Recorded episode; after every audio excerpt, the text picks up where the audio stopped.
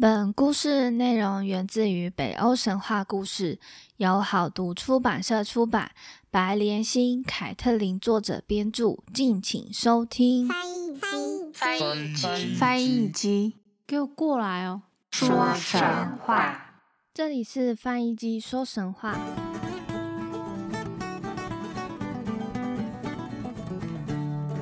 欢迎收听翻译机说神话，我是翻译机。今天是费尔森家族中的第五集了，我们就赶快前情提要一下吧。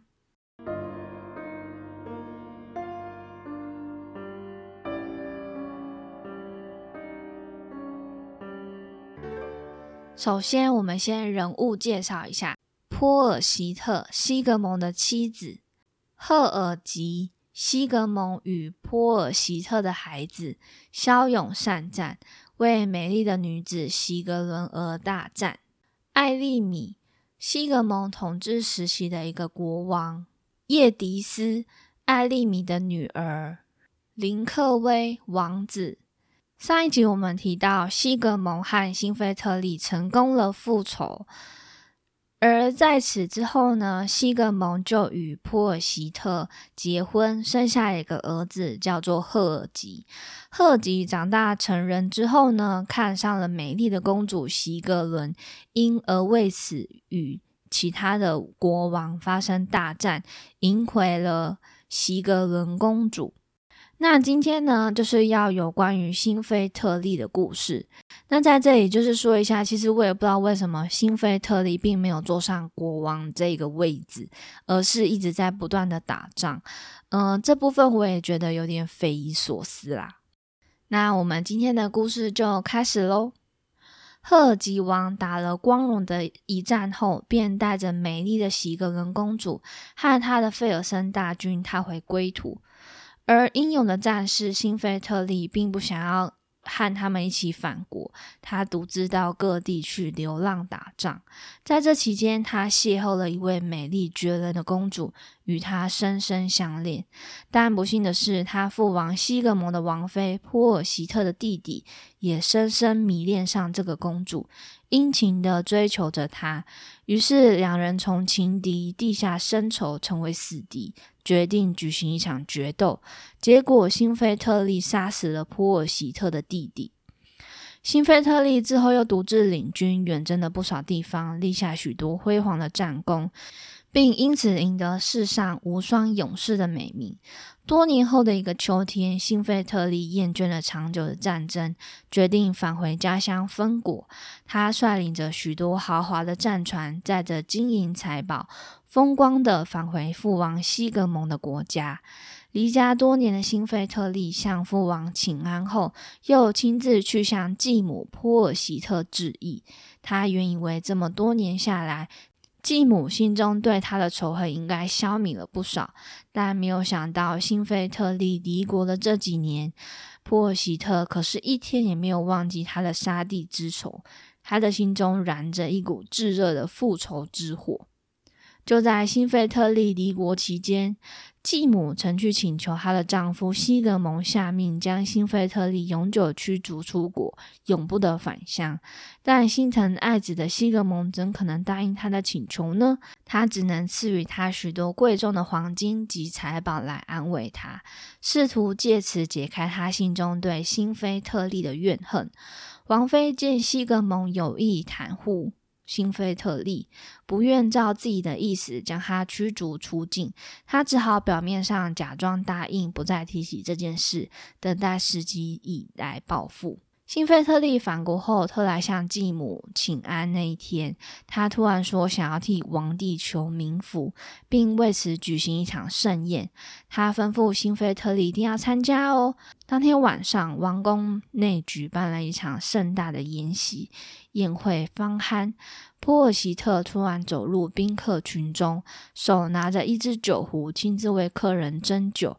他手中拿着一只四方形的大酒杯，走向辛菲特利，对他说：“我勇敢的孩子辛菲特利，喝了这一杯我特地为你斟的酒吧。”辛菲特利闻言，接过继母递给他的杯子，仔细凝视杯中的酒后。便把酒送给继母，说：“不，我不喝，这是一杯致命的毒酒。”西格蒙王听见了，赶紧把四方形的大酒杯抢过来，说：“快把这杯子给我！”他把四方形杯子里的酒倒在地上，不许辛菲特利碰到。王妃见状，就皱眉头，生气的说：“我亲自为你斟的酒，你为何不喝？”于是他不死心的又为辛菲特利倒满了一杯酒，硬是推到辛菲特利的唇边，不断催促他说：“快啊，快把这酒喝干啦！”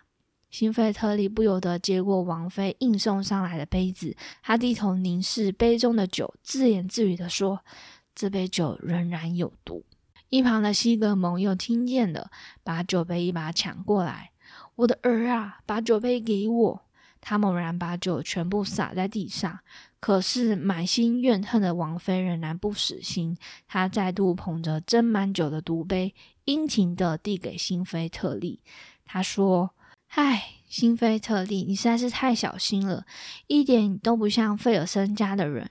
如果你真是如他们所说那样不怕死、不愧为勇士的话，那么你就把这杯酒全部喝掉吧。”辛菲特利第三次接过继母硬递过来的酒，他听见他所说的话，一边皱着眉头，一边望着杯中的酒。他痛苦的喃喃低头说：“啊，这杯仍然是毒酒。”西格蒙此时不由得心急的大叫出声：“不要碰它，兴奋特利，千万不要喝它！”但来不及了，辛菲特利已在继母的催促下，一口气喝尽了杯中的酒。那果然是一杯含有剧毒的酒。喝了酒的辛菲特利脸色马上变得惨绿。那四角形的毒杯从他手指滑落，在地上不停的滚动。腹部绞痛的辛菲特利勉强站起来，他的步履蹒跚，汗如雨下。不久就当场在众人惊呼下倒下，立刻断了气。这样一个英勇的英雄从此消失。西格蒙眼睁睁看着爱子倒下，他轻轻抚摸着他的尸体，顿时老泪纵横，悲痛难忍。他抱着新菲特利的尸体，意识茫然的独自走出王宫。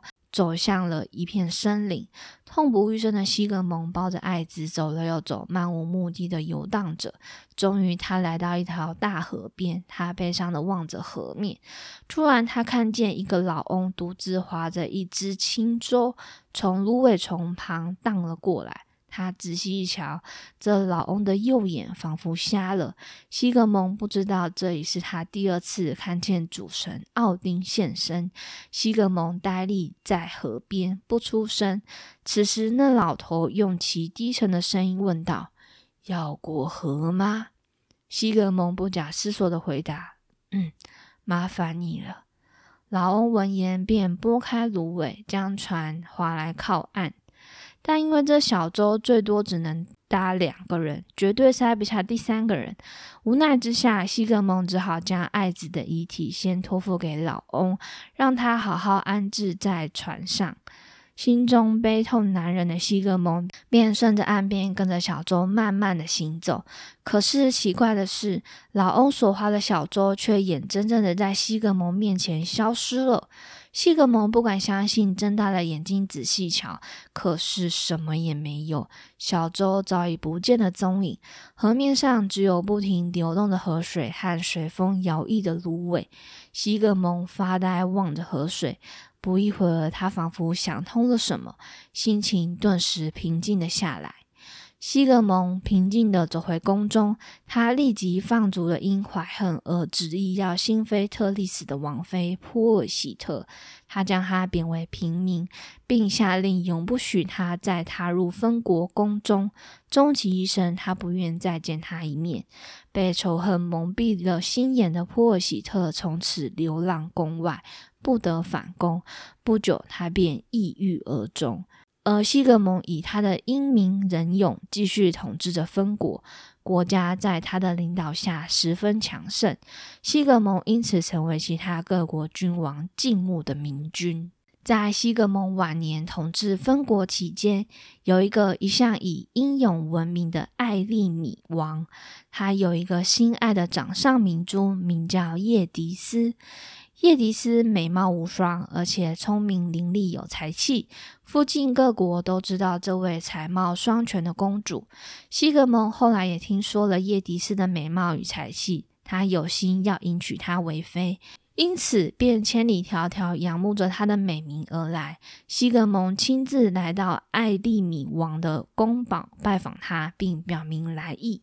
艾利米王得知西格蒙前来拜访的消息，便举行了一场盛大的宴会来迎接这个老王。盛宴中在座的还有一位贵宾，芬登王的另外一个王子林克威。林克威王子也是慕叶迪斯的美名前来向他求婚。林克威王子与西格蒙王同时来向叶迪斯求婚，并请求艾利米王的允许。这叫艾利米王左右为难。他知道，不论他将叶迪斯许配给谁，都会引起另一方的不满，而心生报复之心，而为自己的国家引起种种不堪设想的祸患。宴会结束后，艾利米忧心极了，他左思右想，想不出解决的好方法，整夜辗转不能成眠。天刚亮。困扰的艾利米命人将叶迪斯召来自己的寝宫，他郑重地对叶迪斯说：“我心爱的女儿啊，你一向聪慧明理，不叫我为你担忧。现在选丈夫的难题，我看也由你自己决定吧。不过你要记得，不管你选择谁作为你的丈夫，都会引来不可避免的祸端，因此你可要好好的考虑清楚才好。”叶迪斯闻言，低着头，含羞的回答说：“我亲爱的父王呀，这的确是个难题。不过，我的心已经为我最好决定，给我一个确定的答案。西格蒙如今虽然已经老了，但我仍然希望这位威名远播、英明盛世的明君成为我的丈夫。”艾利米王得知女儿的心意后，便将她许配给西格蒙为妃。西格蒙娶得美娇娘，心中非常得意。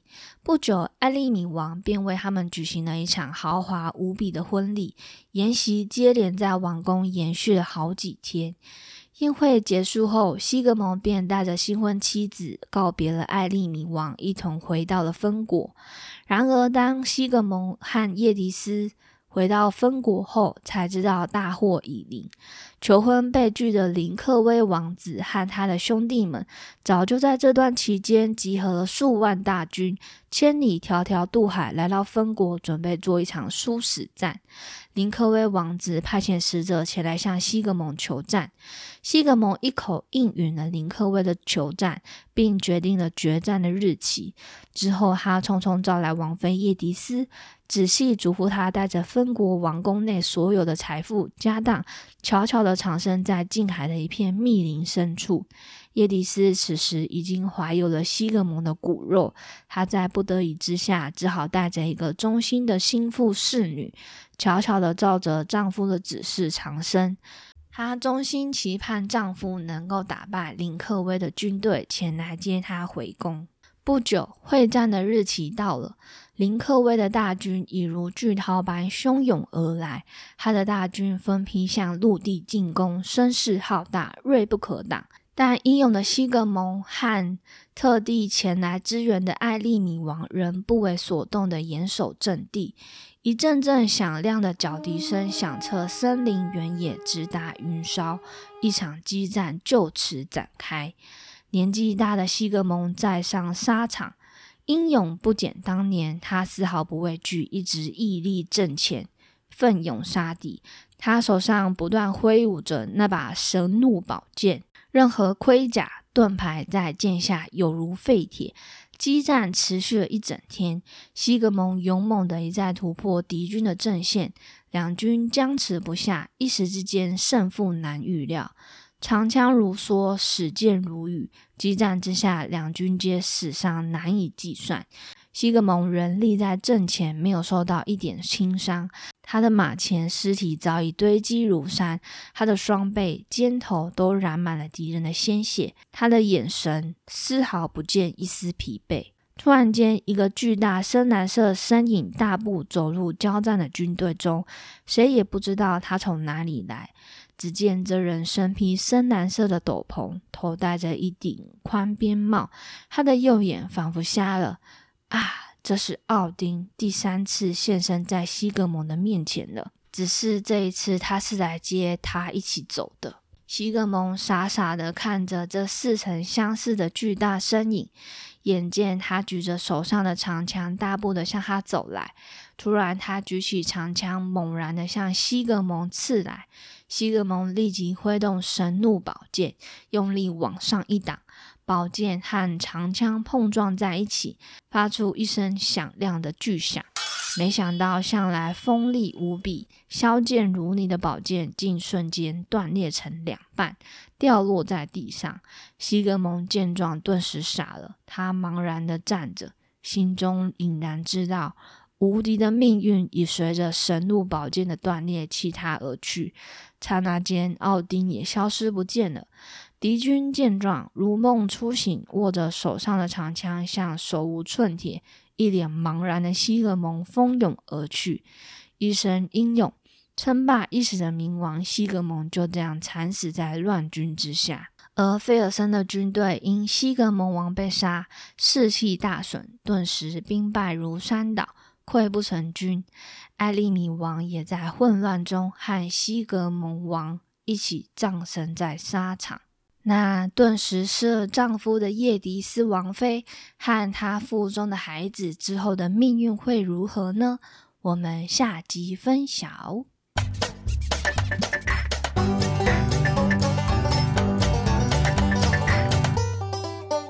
我觉得今天的故事好像《冰与火之歌》哦，就是谁是主角这个部分呢？一时之间还不知道。跟《冰火之歌》很像，如果有看过《冰火之歌》影集的大家，应该都知道我在说什么吧？那我觉得辛菲特利的死亡也真的是非常离奇，他就这样子就死了，鹦鹉的一世，却还是败在那个女人的手上。那我后来想想。因为西格蒙王还没有退休嘛，所以新菲特利就还不能当上国王啊。我觉得新菲特利应该就是以那种太子的那种位置，然后继续的，譬如说打仗啊、征战、征战、征战其他王国的部分。对啊，所以就是呃，说不定其实辛菲特利有那种费尔森家族的血裔，所以他其实也是十分好战的。那只是到了后来，他已经厌倦了这样的生活，所以所以他才决定就是返回分国，然后继续就是呃在分国养老这样子。那没有想到，因为这样子，然后就就死在了继母王妃的手中。